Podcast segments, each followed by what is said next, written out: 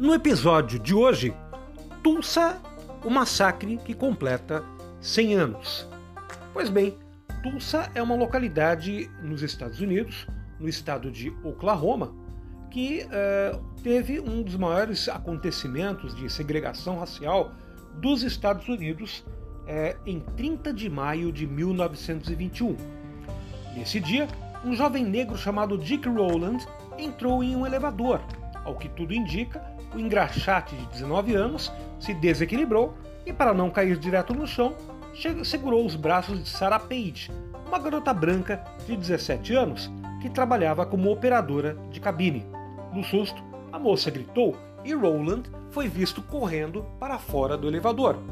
Pessoas que ouviram o barulho e observaram a fuga logo levantaram acusações de assédio contra o homem, que chegou a ser detido. Este foi o estopim de um dos piores massacres raciais da história dos Estados Unidos. Mas antes da gente seguir para esse episódio, vamos contextualizar o cenário em que tudo aconteceu. A cidade de Tulsa, no estado de Oklahoma. Era uma época de segregação racial extremamente presente. Negros e brancos eram impedidos de frequentar os mesmos espaços e trilhos ferroviários separavam as moradias das populações.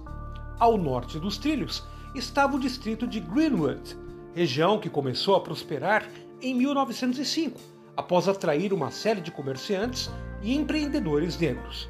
O bairro contava com hospitais, jornais, igrejas, escolas, bibliotecas, cinemas, restaurantes, entre vários outros estabelecimentos pertencentes a proprietários negros. O bairro também contava com moradores, médicos, advogados, entre outros profissionais liberais. O local ficou popularmente conhecido como Black Wall Street ou Wall Street Negra. Mas a cidade de Tulsa não era nenhum paraíso. Após a Guerra de Secessão, que impulsionou a abolição da escravidão nos Estados Unidos, muitos sulistas que haviam sido donos de escravos se mudaram para a região de Oklahoma. O fim da Primeira Guerra Mundial também intensificou os problemas os soldados precisavam ser inseridos no mercado de trabalho e a competição por emprego também gerou conflitos raciais em todo o país. O desenvolvimento social da população negra incomodava muitos brancos. Além disso, em 1915 entrava em ascensão a segunda fase da Ku Klux Klan, que reuniu entre 3 e 6 milhões de membros neste período. O crescimento exponencial do grupo extremista contribuiu para ataques e linchamentos nos Estados Unidos.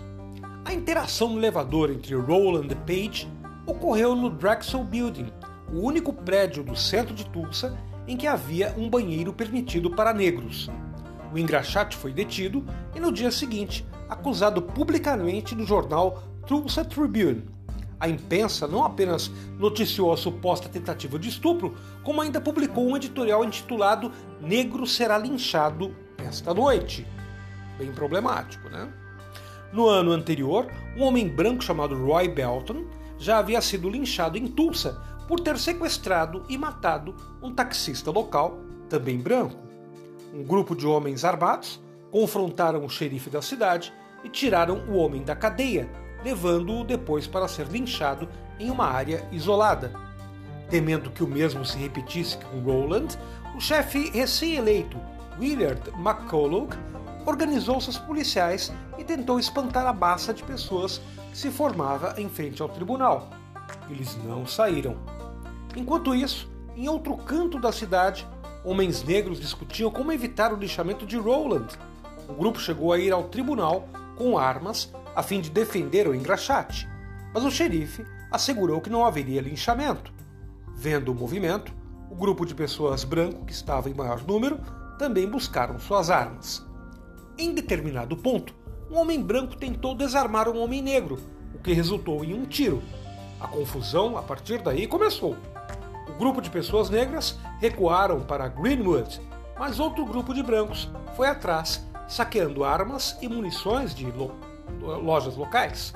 Não havia mais alvos. Todos os negros envolvidos na confusão inicial, ou não, estavam na mira dos tiros eh, dos brancos. Um relatório apresentado pela Comissão de Rebelião de Tulsa em fevereiro de 2001 reportou 39 mortos, sendo 26 negros e 13 brancos. A estimativa, porém, pode não condizer com a realidade, já que as vítimas relatam que muitos corpos foram jogados no rio Arkansas e em valas comuns. Historiadores acreditam que o valor real pode chegar na casa dos 300 mortos e 10 mil desabrigados, além de um prejuízo de 1,8 milhão de dólares seja de cerca de 27 milhões eh, de dólares reajustados pela inflação. A jovem Sarah Page retirou a, retirou a queixa contra Rowland. Por muito tempo, o massacre de Tulsa foi tratado como tabu. Sobreviventes evitavam trocar, tocar nesse assunto e muitos de seus descendentes nem conheciam a história, que também não era citada nos livros de história norte-americana. Recentemente, foi aberta uma nova investigação para procurar por valas comuns na região. Até o momento, os pesquisadores encontraram o que parece ser restos mortais pertencentes a uma dúzia de pessoas envolvidas no evento. O que foi um dia chamado de Black Wall Street abriga hoje apenas algumas poucas empresas de empreendedores negros. Alguns sobreviventes do massacre, já na faixa dos 105 anos, seguem buscando por reparações no Congresso norte-americano.